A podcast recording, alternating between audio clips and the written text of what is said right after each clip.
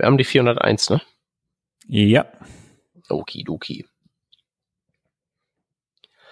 Working Draft Revision 401.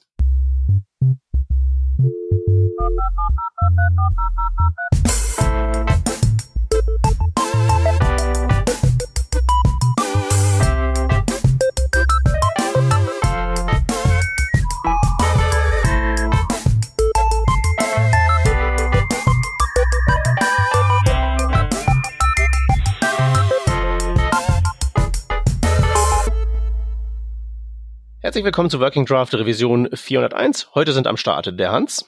Hallo. Und meine Wenigkeit der Peter. Und das war's auch schon. Wir machen das heute mal im kompakten Zweierformat und haben auch genau. sonst nichts weiter zu tun, außer dass wir direkt in die Themen einsteigen. Nur ein kleiner Hinweis noch. Ähm, falls ihr zufälligerweise nach ein paar freundlichen Mitarbeitern sucht, dann könnt ihr bei uns ein Sponsoring einkaufen. Wir bewerben dann kurz, was immer ihr zu verkaufen habt, sei es eine Stelle oder ein Produkt. Und dann regeln wir das alles ganz unkompliziert. Schreibt uns einfach eine E-Mail und dann wird das schon. Und wenn ihr keine riesig große Firma seid, die dringend Geld loswerden muss, könnt ihr immer noch unsere Patreons werden und dann von irgendwelchem Swag profitieren, das garantiert irgendwann mal sich materialisieren wird. Ich verspreche es hoch und heilig. Okay, ähm, dann würde ich sagen, tauchen wir doch mal in ähm, ja die Themen ein. Ich, ähm, ich sag mal, ich sag mal Folgendes. Das erste Thema, was wir jetzt haben, ist hier Redux Hooks, also irgendwie so ein hipsteriges React-Zeug. Und ich mhm. muss ja wirklich sagen, dieses Logo, was über diesem Blogpost drüber steht, also das erinnert mich ja durchaus an so manchen Code, den ich schon gelesen habe, aber ich weiß nicht, ob das eine gute Sache ist. Meinst du dieses äh, gemergte Logo von Redux und, äh, und ähm, React? Ja, das sieht doch so ein bisschen aus, als hätte da irgendwie das, äh, weiß ich nicht, das Atomium einen Seitensprung mit so einem Biohazard-Symbol hinter sich gebracht und das wäre dabei rausgekommen. Ja, ein bisschen genau wie so Spaghetti-Code, der so in sich irgendwie zwar funktioniert, aber dann vom draufgucken wird einem trotzdem schwindlig. Und es kreist so um diesen, um dieses Kernmodul, was sich keiner traut anzufassen. Ja, ich hoffe jetzt nicht, dass das so ein Primer ist für das, äh, worüber wir reden, nämlich wir wollten ja über diese Redux-Hooks sprechen. Ähm, aber vielleicht kann man das Ganze unter dieser Fragestellung mal begutachten, nämlich äh, bringen uns Redux-Hooks beziehungsweise generell vielleicht Re äh, React-Hooks ähm, mehr Spaghetti in den Code oder löst es das vielleicht so ein bisschen auf, aber vielleicht eins nach dem anderen. Genau, erstmal äh, Redux. Nur für alle, die jetzt in dem Universum nicht unterwegs sind. Genau, also grundsätzlich ist Redux, Redux ja so ein, so ein Store Manager, also State Management, wenn man globalen State hat, den man irgendwo äh, in seiner React-Applikation oder in jeglicher anderer JavaScript-Applikation braucht, ähm, dann kann man den mit Redux äh, verwalten. Ähm, Redux hat so ein System, mit dem man ja einfach äh, ähm, sogenannte Reducer verwenden kann, um den einen bestimmten State zu manipulieren und dann mit Aktionen, also Actions, ähm, äh, ja, diesen, diese Änderung sozusagen hervorrufen kann. Ist jetzt ein bisschen abstrakt, abstrakt beschrieben. Äh, genau, und bisher war das ja immer so in der React mit Redux-Welt, dass man für das Nutzen oder den Zugriff auf diesen Store und für das Abfeuern dieser Aktionen auf Komponenten spezielle Higher Order Components genutzt hat. Also Komponenten, die sozusagen Funktionalität bereitstellen, ähm, um diesen State auszulesen und äh, Dispatches bereitzustellen. Ja, beziehungsweise Higher Order Component ist ja eigentlich ein ziemlicher äh, Fehlschlag von einem Namen, ne? Higher es ist ja eigentlich mehr so eine Art äh, Component Factory Funktion.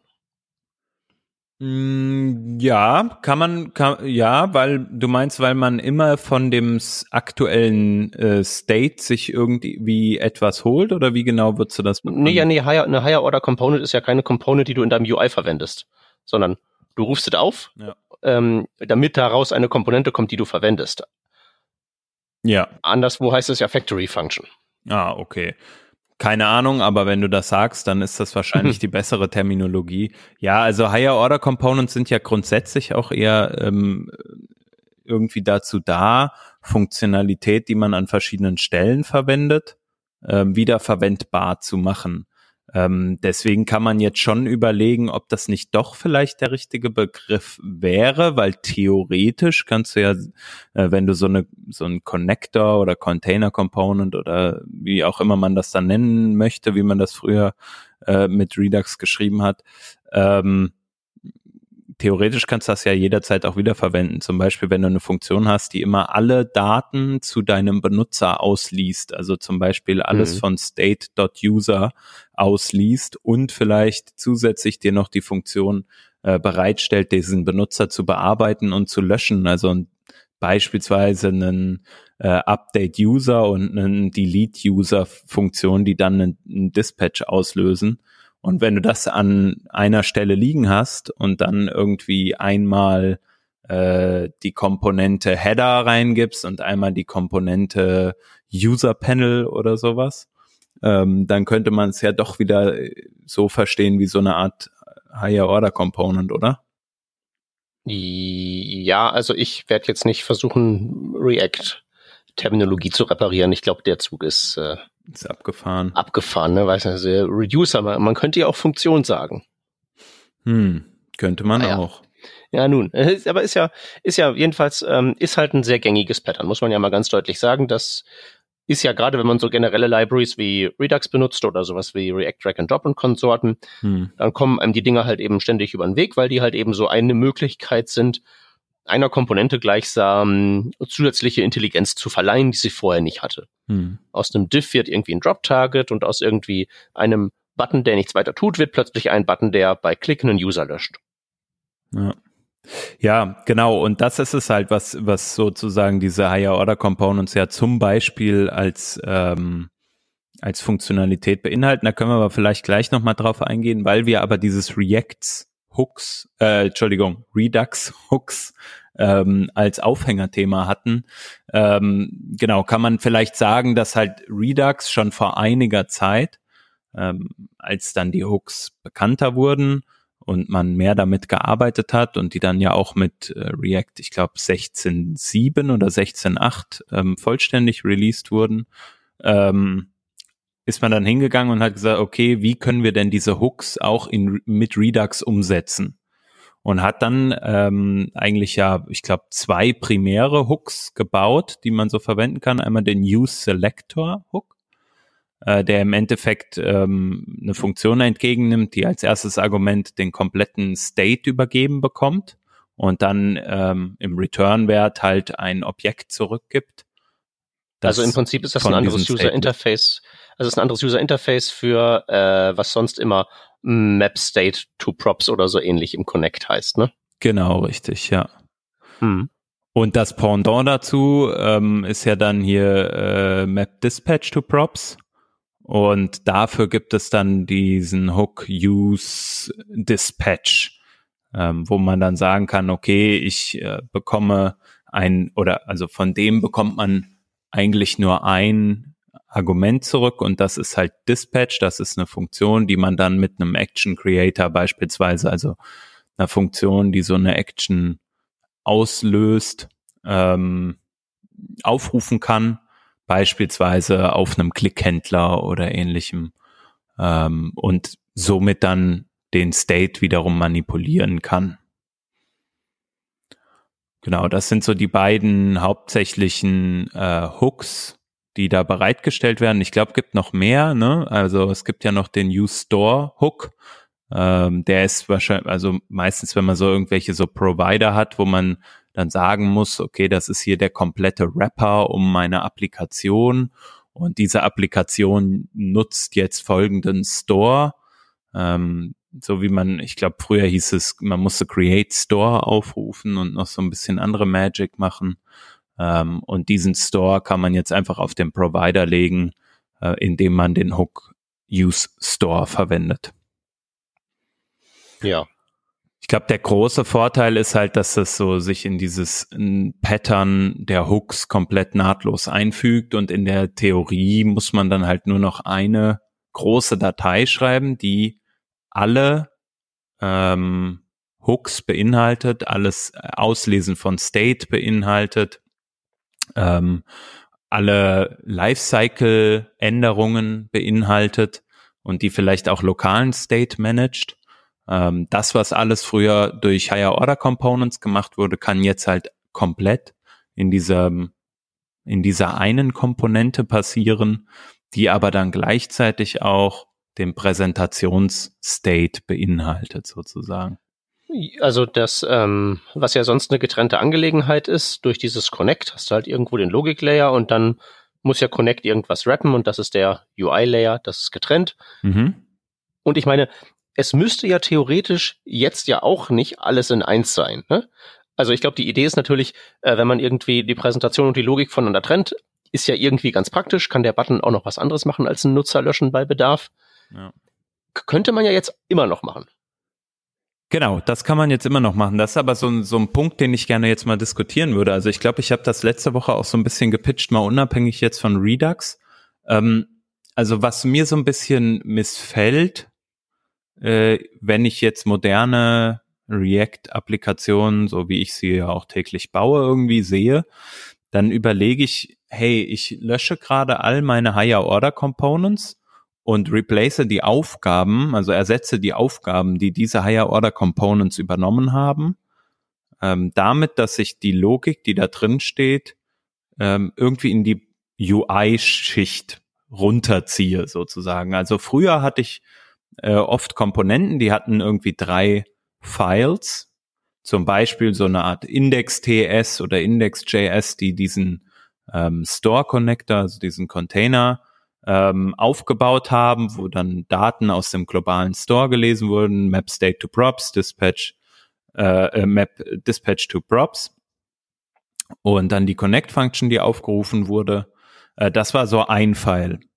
Dann gab's den, äh, dann gab's einen anderen File, der hieß dann zum Beispiel componentbranch.tsx und da war meine ähm, Präsentationsschicht drin. Also wenn man zum Beispiel jetzt mal äh, einfach über einen Avatar reden, dann stand da irgendwie drin, okay, hier ist mein Diff drumherum, das irgendwie gestylt wird, dann ist ein Bild da drin und das wiederum beinhaltet dann äh, den, die, die URL zu dem Benutzer-Avatar irgendwie.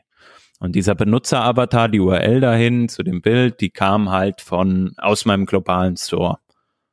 So, und jetzt sollte irgendwie, wenn man da draufklickt, noch etwas passieren. Also on-click sollte, keine Ahnung, noch auf eine andere Seite geleitet werden und nach oben gescrollt werden oder so.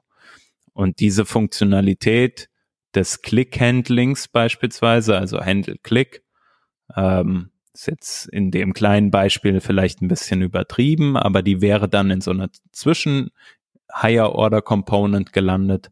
Ähm, beispielsweise avatar.ts, wo man dann eine Klasse drin gehabt hätte und da stand dann drin, okay, ich habe vielleicht noch eine Lifecycle-Methode äh, wie Component Did Update oder sowas, äh, wo ich die URL nochmal manipuliere oder sowas.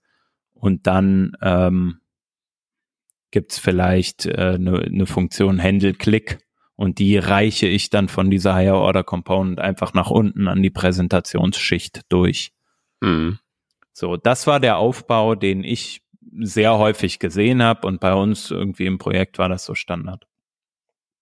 Und ja, jetzt, beziehungsweise, also nochmal kurz, klassisches Redux führt dich ja gleichsam automatisch zu diesem Pattern. Ja, zumindest gibt's da dann diese zwei äh, Dateien, ne, dass du sagst irgendwie, du hast halt diese Index.ts, wo halt diese, diese Connect-Funktion dann letztendlich aufgerufen wird und die Präsentationsschicht in irgendeiner Art und Weise. Mhm. Genau, und jetzt nochmal weg von, von äh, dem, was man da bis, bisher schon hatte. Entschuldigung.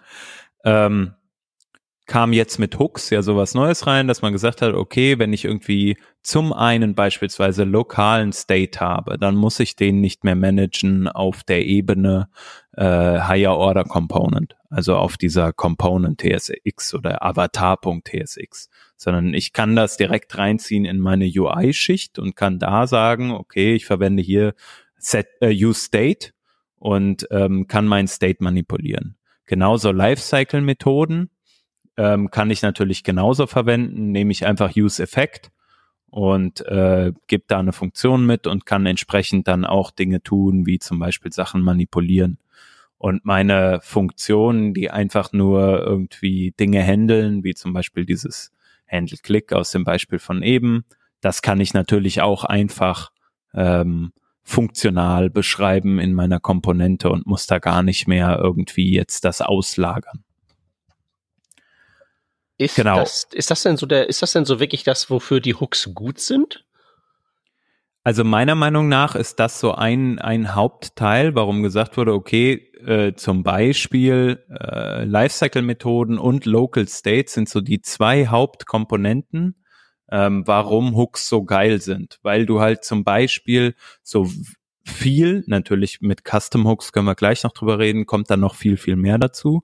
Ähm, aber mit diesen beiden ähm, Vorteilen hast du halt auf jeden Fall, oder mit diesen zwei Punkten hast du auf jeden Fall den Vorteil, dass du diese Higher Order Component an der Stelle nur, also die dann eine Klasse ist, ne, nur für das State Management oder deine Lifecycle Methode nicht mehr brauchst. Kannst du dir sparen. Ganz viel Boilerplate Code fällt einfach weg. Und das sehe ich schon als Riesenvorteil. Also wenn ich mal gucke, was unsere Codebase in einer, in einer großen Applikation, die das ähm, Pattern, was ich eben beschrieben habe, früher sehr, sehr intensiv genutzt habe, wenn wir das, so wie wir das reduziert haben zu dem, mit dem Benutzen äh, von Hooks, fand ich schon sehr, äh, sehr cool auf jeden Fall. Ähm, was man aber auch sagen muss, ist, dass ich finde, dass diese Komponenten dann teilweise echt groß werden können. Also beispielsweise, wenn man komplexe Komponenten hat, muss man sich natürlich überlegen, kann man die vielleicht teilen oder wie kann man die aufteilen, dass sie nicht so groß sind. Aber angenommen, äh, man hat doch noch eine Menge äh, an, an Tasks, die abgehandelt werden sollen, während äh, beispielsweise während eines Lifecycle Hooks. Und äh, da habe ich irgendwie so festgestellt, dass es manchmal schwierig ist, das auszulagern. Und das war dann der Punkt, so als ich mir Gedanken gemacht habe, okay, können wir nicht äh, dann Custom Hooks dafür verwenden?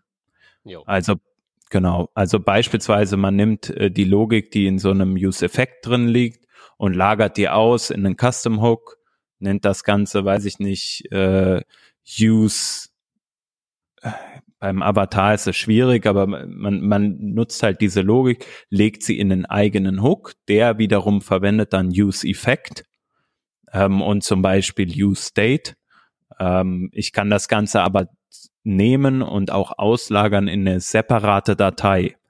So, und das war für mich so ein, so ein, ein Punkt, wo ich gesagt habe, okay, das ist ja cool, ich kapsel hier Logik weg, indem ich einfach diesen Hook nehme, ihn theoretisch auch einfach wiederverwendbar mache ein Riesenvorteil von diesen Custom Hooks, meiner Meinung nach, wenn man es denn irgendwie zu greifen bekommt ähm, oder, oder Use Cases dafür hat.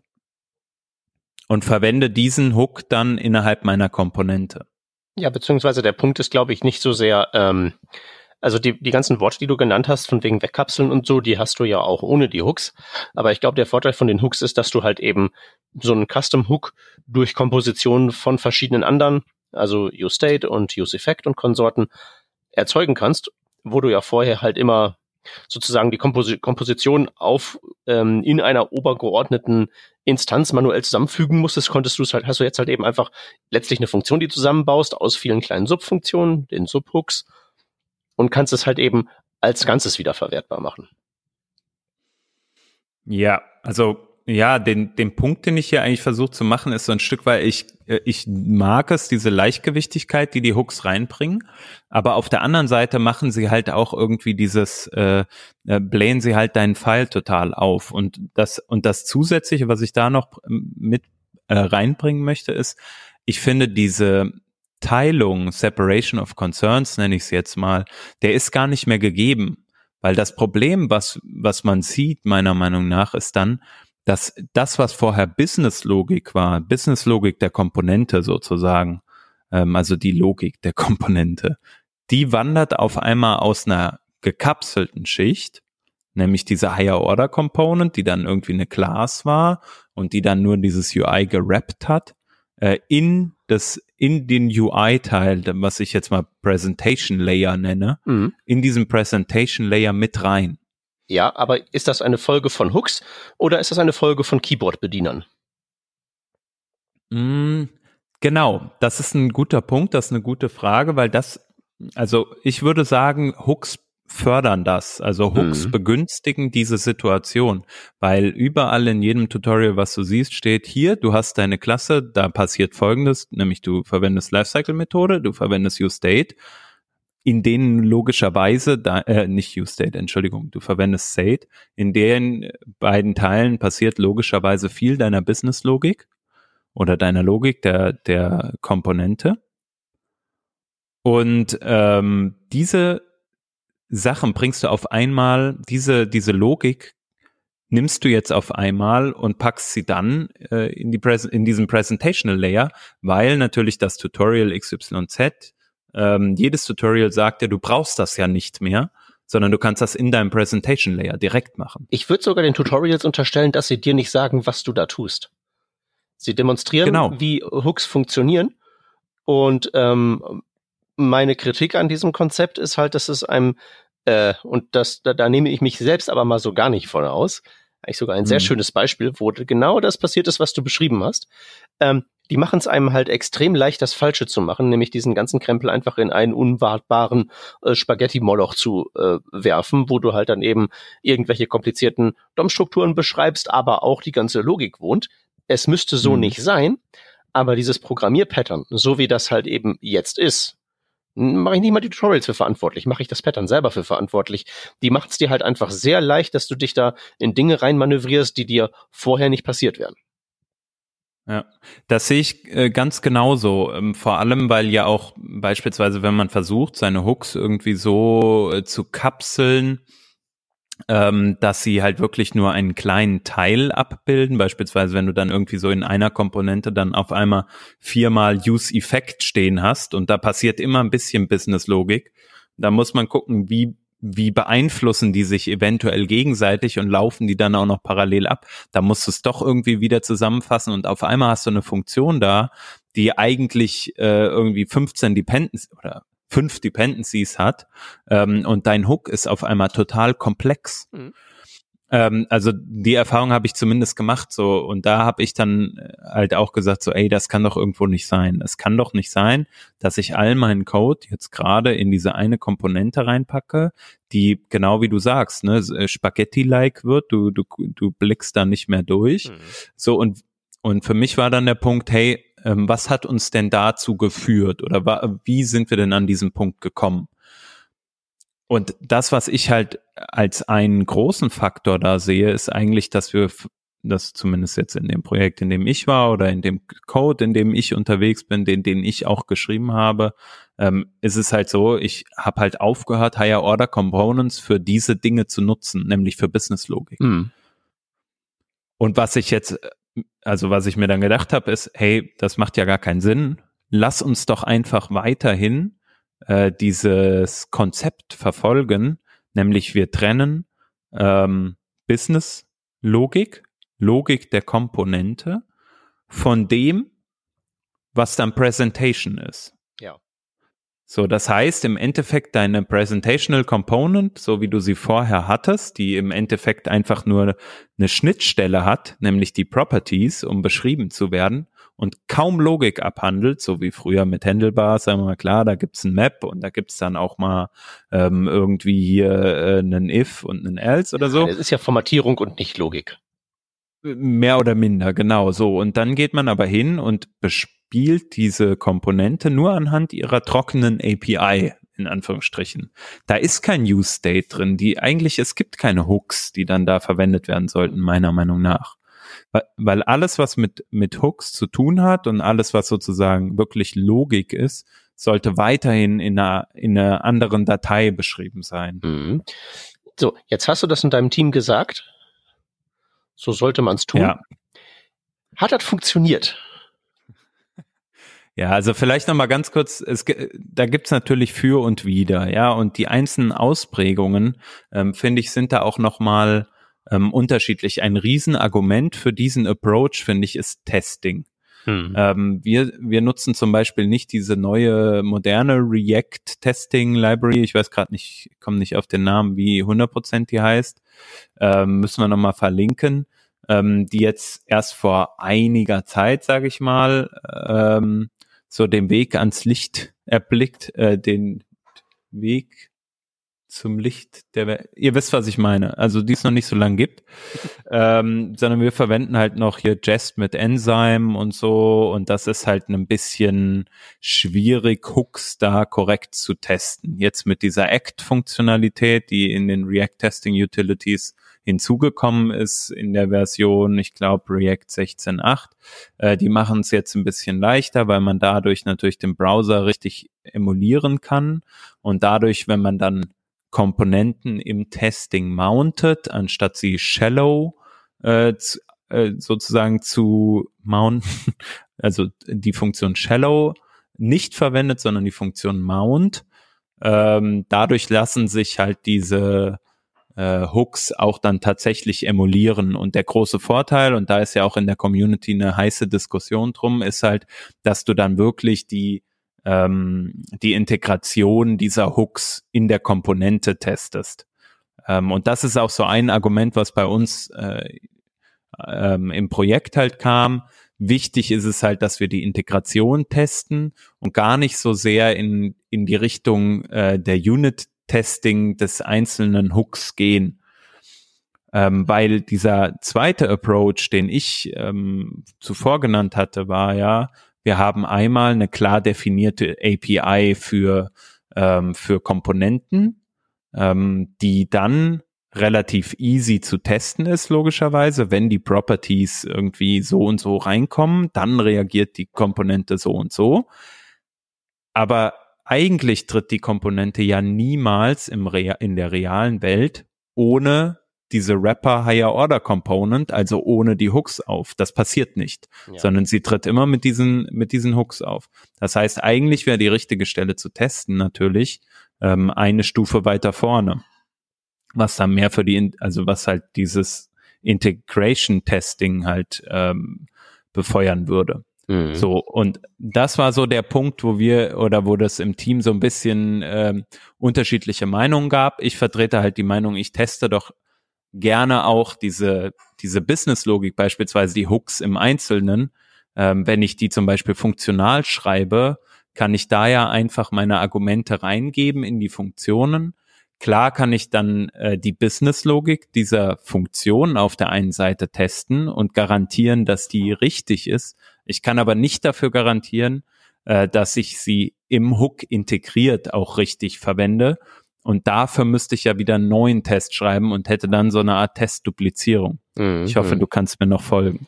Äh, ja, das äh, kann ich noch. Okay, und ähm, das Ganze wiederum wäre ja dann nur das Testen des Hooks. Also müsste man dann aber noch schauen, wie, wie findet der Hook innerhalb der Komponente statt und wird er da denn zur richtigen Zeit getriggert? Beispielsweise, man hat die T Dependencies von diesem Hook äh, gelistet als als zweites Argument nach der nach dem Hook nach der Hook-Funktion sozusagen gibt man dann irgendwie nur drei Dependencies mit, aber eigentlich bräuchte man innerhalb des Hooks fünf von diesen Dependencies, aber man schließt zwei explizit aus. Ähm, funktioniert dann der Hook so, wie er soll?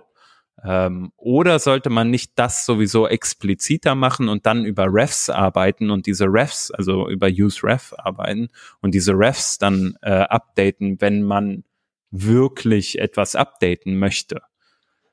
Äh, also da, ich finde, das wird dann recht kompliziert ähm, zu erkennen, wann wirklich der, der, dieser Hook greift.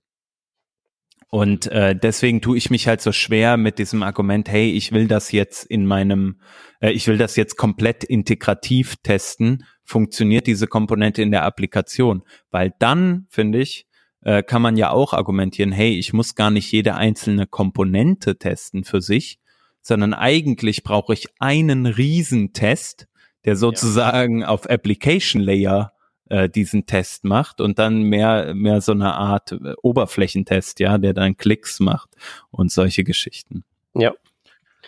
Ich würde das ähm, noch weiter verallgemeinern.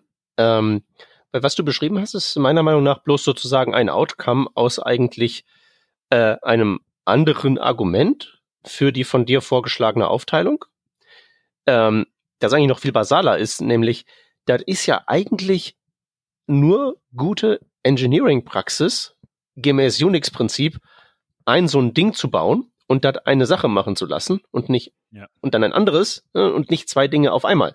Also ich meine jetzt so rein, rein überzeugungstechnisch, weil über Testen kann man ja tatsächlich vortrefflich streiten. Aber wenn man es jetzt mal darauf runterbricht, ist doch diese Idee, ähm, einfach einen großen Spaghetti-Klumpatsch zu bauen, ich meine, das widerspricht ja eigentlich der ganz grundsätzlichen Idee hinter allem, was jemals mit React zu tun hatte. Wir haben hier mhm. funktionalen UI-Rendering-Layer und das State ist irgendwie woanders. Das geht ja alles damit über ein Deister, wenn man das alles zusammenwirft. Ja, und trotzdem merke ich halt, wie schwierig es ist, das in der Praxis halt dann auch tatsächlich so zu leben. Ne? Also diese ja. ganzen äh, architektonischen Principles, die du da hast, irgendwie, keine Ahnung, Single Responsibility, Solid äh, Beispiel äh, jetzt da genannt, ne, und so weiter. Inwiefern brichst du das dann runter auf wirklich die kleinste Ebene? Und im Optimalfall kannst du das natürlich tun.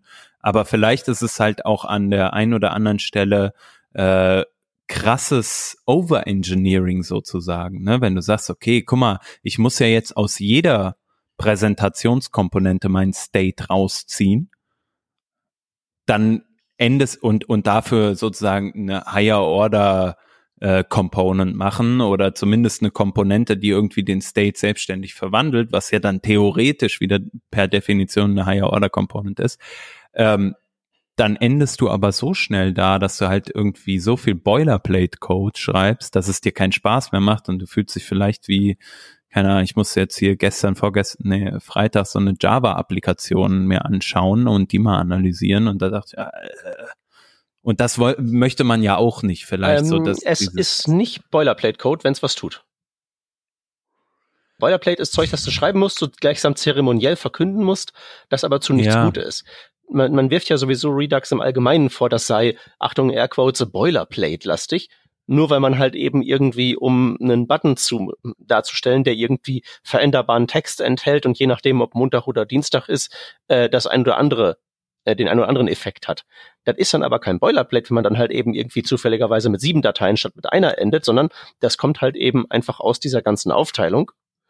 Und mhm. wenn man halt eben lieber Spaghetti-Code schreiben möchte, dann soll man das halt sagen. Aber da bin ich wirklich äh, ein bisschen militant, muss ich ja sagen. Dann schreibst halt ja. halt lieber ein bisschen mehr, bisschen mehr was äh, und hast es dann dafür übersichtlicher. Du hast ja vorhin beschrieben, wie diese Hooks sich in deinem Projekt breit gemacht haben. Mhm. Ich habe was, ich habe was, äh, das würde ich mal behaupten, ist fast noch ein bisschen interessanter als das. Ich habe nämlich so ein Projekt mit vielen verschiedenen Browsing-Kontexten. Das ist eine Browser-Extension. Mhm. Und da habe ich ähm, äh, zweimal React am Start in zwei unterschiedlichen Browsing-Kontexten, also Browserfenstern, und einmal etwas, was sich wie React programmiert, HyperHTML mit deren Hook API. Und einfach nur aufgrund dessen, wie diese Dinger halt, die einzelnen Bestandteile so drauf sind, habe ich da halt wirklich drei, obwohl am Ende das gleiche Prinzip dahinter steht, etwas unterschiedliche State Management Patterns. Patterns. Einmal ja. halt eben äh, mit Hooks, wie von dir gerade beschrieben, Spaghetti-Modus. Ähm, einmal mit Redux und einmal so Oldschool React mit einer Klasse und Set State. Habe ich gemacht, weil der entsprechende Programmteil sehr, sehr klein war und da überhaupt irgendwas mehr zu machen, lohnt sich nicht. Punkt mhm. eins. Man kann all diese drei Sachen machen und kann halt eben da auch je nach Situation zum ein oder anderen Tool greifen, wenn man möchte. Und Punkt zwei, und das ist mein großer Kritikpunkt an den Hooks, mir ist genau das passiert, was du da nämlich beschrieben hast. Obwohl ich es mhm. geschafft habe, in den anderen Teilen dafür Ordnung und Trennung zu sorgen ohne dass sie jetzt meiner Meinung nach komplett unübersichtlich geworden sind, ist halt der Teil, wo ich die Hooks eingesetzt habe, obwohl ich ja jetzt mal behaupten würde, ich habe ja anscheinend, wenn der Rest funktioniert, verstanden, wie es sein sollte, ist mir mhm. das trotzdem ziemlich entglitten teilweise. Ne? Klar, ich bin da immer wieder am Schrauben, aber es ist halt eben ein Kampf. Diese Hooks machen es leicht, das Falsche zu tun, wohingegen das klassische React mit Klassen und Set State und so handgeklöppelten Higher Order Components es sich, da bietet es sich zumindest an, das Richtige zu machen. Und wenn du mit Redux und Connect und so arbeitest, bist du ja quasi auf einen Weg gezwungen und kannst davon nicht weg. Ja und nein, so auf der einen Seite. Also ich verstehe total, was du, was du meinst und würde dir da auch, glaube ich, großenteils zustimmen. Auf der anderen Seite, wenn ich mir jetzt mal vor Augen halte, ähm, zum Beispiel hier, ich müsste wieder dieses Get Derived State from Props verwenden. Ähm, wo ich dann einfach meinen State manipuliere auf Basis der Input Properties beispielsweise oder des Input States und der Input Properties. Ähm, also dieser alte Weg der Life, des Lifecycle Updates sozusagen, das wäre für mich auch kein gangbarer Weg, weil das auch unglaublich viel Pain war und in komplexen Komponenten hast du einfach auch da wieder das, das Problem, dass du dann einfach Funktionen schreibst, die so ellenlang sind, wo du einfach auch keine mög oder schwierig Möglichkeiten hast, irgendwie noch äh, früher äh, Dinge auszulagern oder etwas ähnliches, weil sich manchmal so viele Sachen aufeinander beziehen oder so. Ja. Und ich glaube, das Schwierigste an der Sache ist einfach, dass es wirklich einen guten Schnitt zu finden für die Komponenten. Also wo lässt du welche Logik liegen und welche Logik muss auch was wirklich beeinflussen. Mhm. Und das, also das empfand ich jetzt in, der, in der letzten Zeit, so im letzten halben Jahr als große Herausforderung. Ich meine, wir alle kriegen es hin, dann irgendwie unsere Hooks dann doch auszulagern und auch mal einen Custom Hook zu schreiben, ist auch nicht schwierig.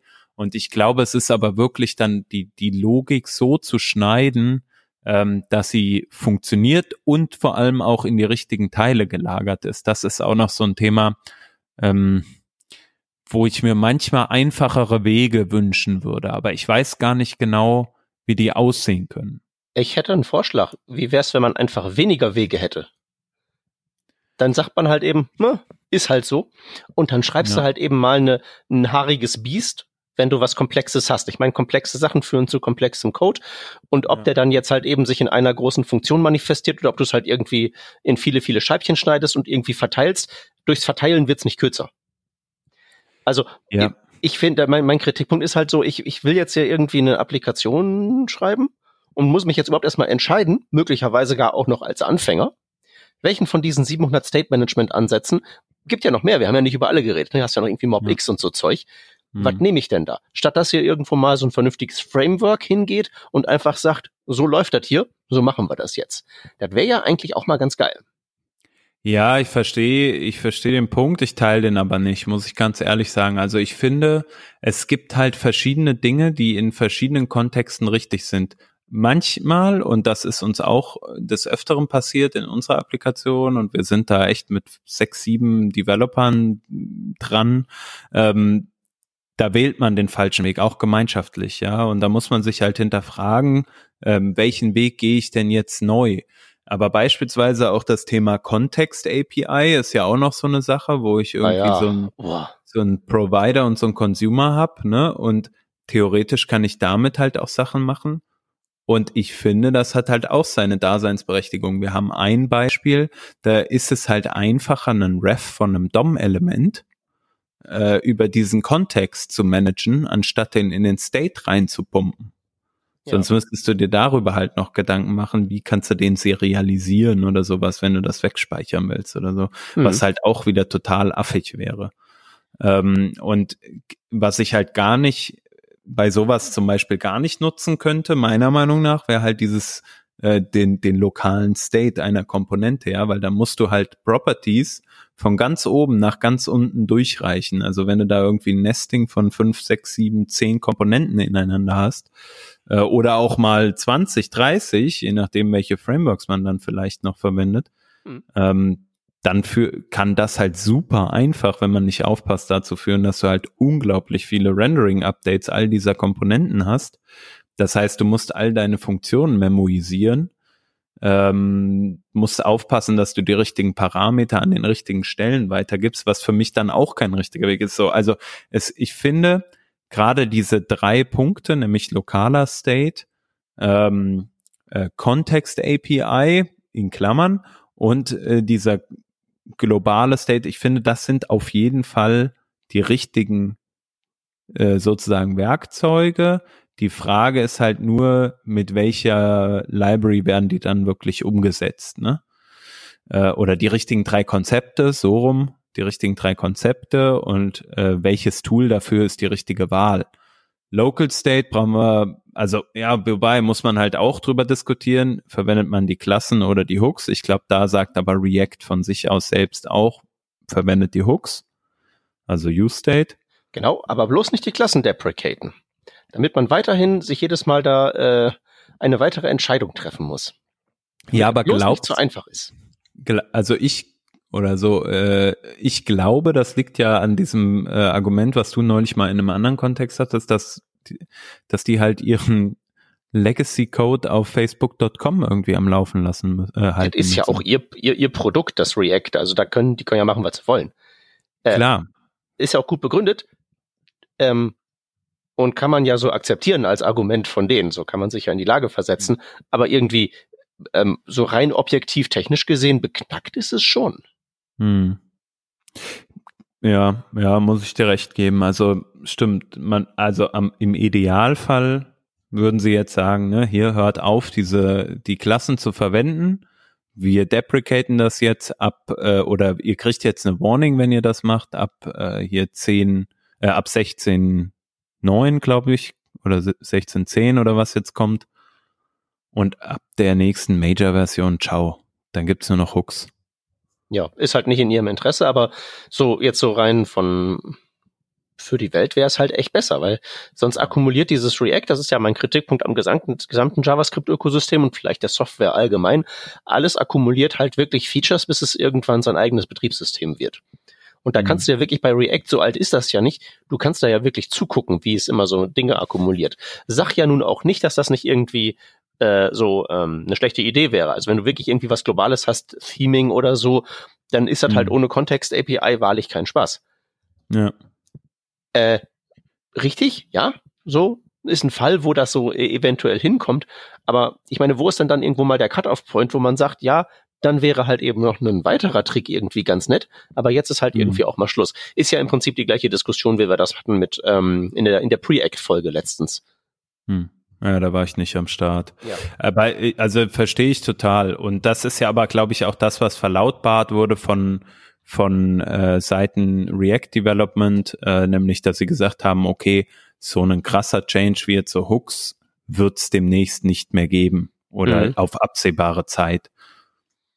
Also das Gute ist ja, es kommen ja ständig Neuerungen und ich finde halt, das muss man halt einfach sagen, Hooks sind eine Verbesserung für das tägliche Development-Leben. Ich schreibe viel weniger Code. Ist der Code dadurch lesbar? Haben wir ja behandelt muss man natürlich darauf achten, dass das so bleibt. Und es birgt auch viele Gefahren einfach. Ich bin ja. großer Fan davon, einfach das so auszulagern. Äh, Unit-Tests schreiben finde ich klasse. Äh, Integrationstest halt in der Testpyramide ein bisschen mehr als Unit-Tests, aber halt, äh, also bisschen, also bisschen höher als Unit-Tests, aber äh, halt nicht so notwendig wie so ein Unit-Test, finde ich. Hm. Was ich ja an Hook so ein bisschen bedenklich finde, ähm, von vielen von so äh, React könnte ich halt mit so ein paar Libraries so eine 80% Version in absehbarer Zeit programmieren. Das traue ich mir zu. Ne? Jetzt nicht ein JSX-Parser mhm. und so Zeug, aber wenn du dann irgendwie so nimmst du irgendwie was, was dir aus ähm, Template Strings HTML baut und so und dann knupperst du da irgendwie den Rest noch oben dran. So, ja. 80% Implementierung. Würde ich ja hinkriegen. Ich habe ja wirklich sehr viel Zeit damit verbracht, ähm, unterschiedliche Implementierungen von diesem Hook-Paradigma äh, so zu studieren und zu lesen. Das okay. ist ja schon als Anwender nicht, nicht besonders irgendwie äh, intuitiv, wie das funktioniert. Ähm, also ich weiß auch, auch nicht, ob ich das halt irgendwie so reproduzieren könnte und ich weiß halt nicht, ob ich irgendwas verwenden sollte, was ich nicht plausibel reproduzieren könnte, wenn du weißt, was ich meine. Du meinst, es ist so eine Art Blackbox für uns und wir verwenden es halt. Moment, aber also jetzt nicht für uns. Ich will jetzt hier keinen von den Hörern irgendwie jetzt oder, oder dir unterstellen, dass du so hohl bist wie ich. Aber das ja, ist halt ein, so ein, ein, so ein weiteres Ding. Weißt du, so eine Klasse, wo die, die Klasse, die irgendwie so ein State hat und da rufst du Set State auf und wenn Set State aufgerufen wird und dann irgendwie von der äh, abgeleiteten Klasse das aufgerufen wird, dann triggert das ein Render. So. Hm. Gecheckt. Krieg ich hin. So, oder ja. irgendwie so ein, so ein Kontext-Ding. Das ist ja nur, nur ein globales Objekt und so. Kriege ich ja alles hin. Aber, aber, aber. Ja, oder ich bin halt einfach jetzt hier nur Old Man Yells at Cloud. Hm. Aber ich habe halt echt mit diesen Hooks wirklich, wirklich scheiß Code hier stehen. Hm. So, und es ist halt, dann, dann, wenn es dich nicht zum richtigen das Pattern dich nicht sozusagen automatisch zum Richtigen leitet. Wenn das Einfache ja. schwer gemacht wird und das, äh, Quatsch, wenn das Falsche, wenn das Richtige schwer gemacht wird und das Falsche einfach gemacht wird. Ja. Also ich, ich mach dann halt eben auch Scheiß. Ich brauch ja, halt mal aber so die Frage ist ja immer, ja, und die Frage ist ja, was, also ist das wirklich schlimm, was da gerade passiert ist? Ja, für diesen äh, für diesen Hook ist es scheiße vielleicht, was du gemacht hast. Aber vielleicht hast du halt außenrum das viel einfacher gebaut und es ist viel einfacher zu verstehen.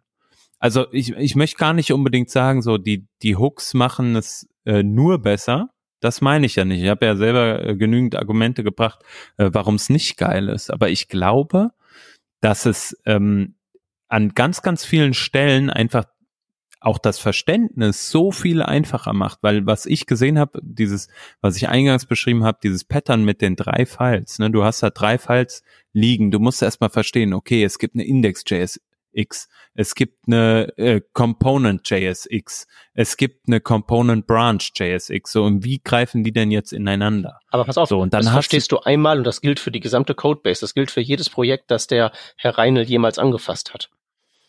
Ja, I don't know. Also ich weiß nicht, ob man das wirklich so sagen kann, weil dann gibt's wiederum nur Ko Komponenten, die sind dann halt nur Presentation, ne? Die haben da, die brauchst ja dann die anderen zwei Files nicht anlegen, weil wäre ja umsonst. So habe ich's zumindest immer gemacht. So und dann hast du halt diese Inkonsistenz. Ich verstehe, was du meinst, dass man dann halt schon dieses gewohnte Pattern hat, ne? Und wenn man jetzt zum Beispiel sich noch überlegt, in der Vergangenheit, man hätte Recompose verwendet, dann hätte man halt da irgendwie das alles in einer sehr flachen Hierarchie haben liegen können. Irgendwie. Was ist, was ist Recompose? Äh, Recompose ist im Endeffekt eine, eine, eine, eine Library, die mittlerweile aufgrund des Erscheinens von Hooks deprecated wurde, die im Endeffekt Higher Order Components zusammenfügt. Mhm. Da schreibst du dann deine Higher Order Components und sagst dann halt, okay, hier Funktionsaufruf, Recompose.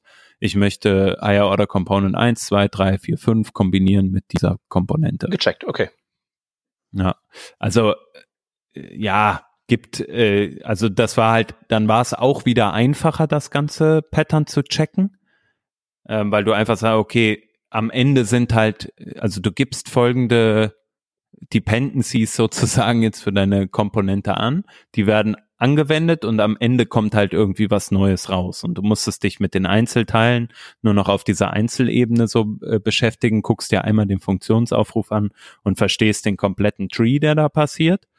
Auf der anderen Seite ist das halt auch wieder komplexe Magie so ein Stück weit, weil halt du musst halt diesen Tree verstehen.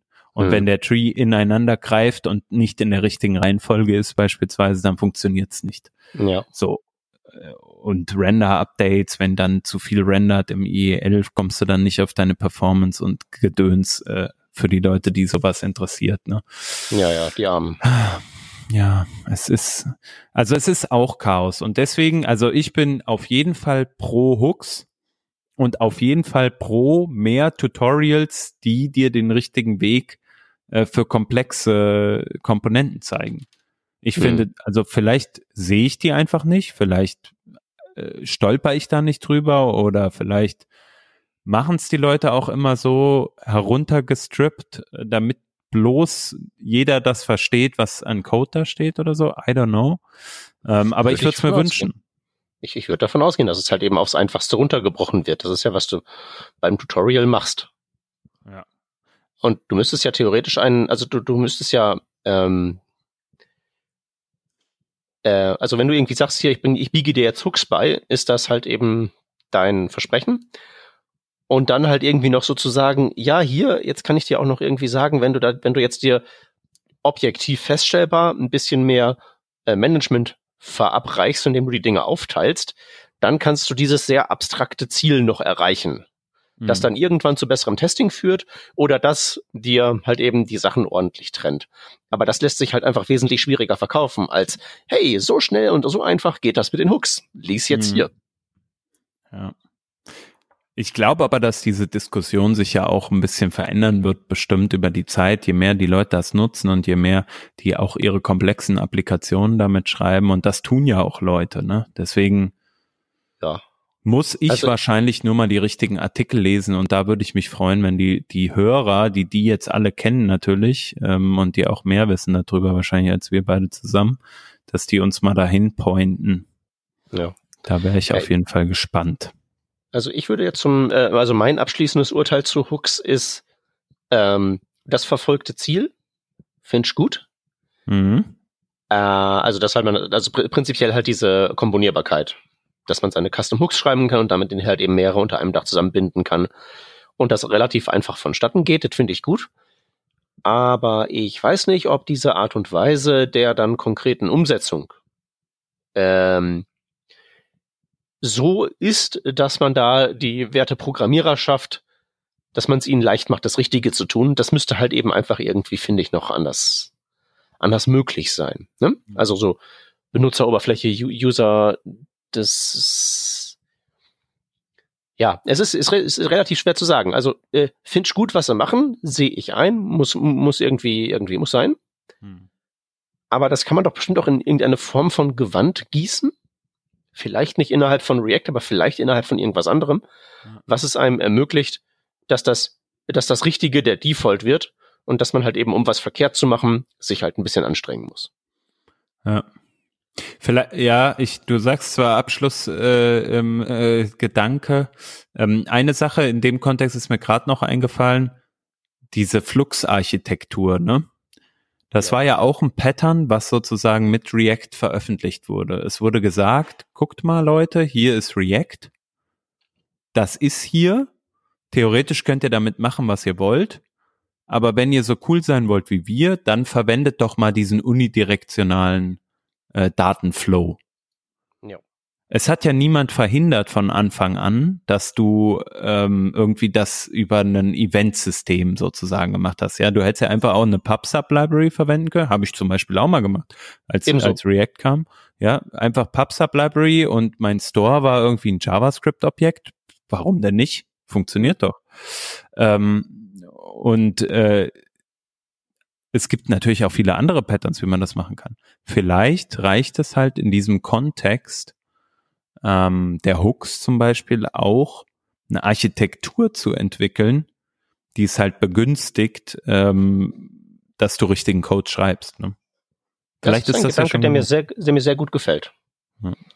Flux 2.0, dann hast du irgendwie, ähm, weil das hilft natürlich auch, dann ist es ja vermarktbar. Ja. Hooks an sich sind ja erstmal nur ein technisches Feature, wenn du ähm, und, und so ein Redux ist ja tendenziell eher weniger eine Implementierung von irgendwas, das ist ja nicht viel Code, als mehr ein äh, eine Philosophie, ein Pattern, ein hm. Marketingkonstrukt. Hm. Und das würde sicherlich den äh, Hook sehr gut tun. Dieser Gedanke gefällt mir ausnehmend gut.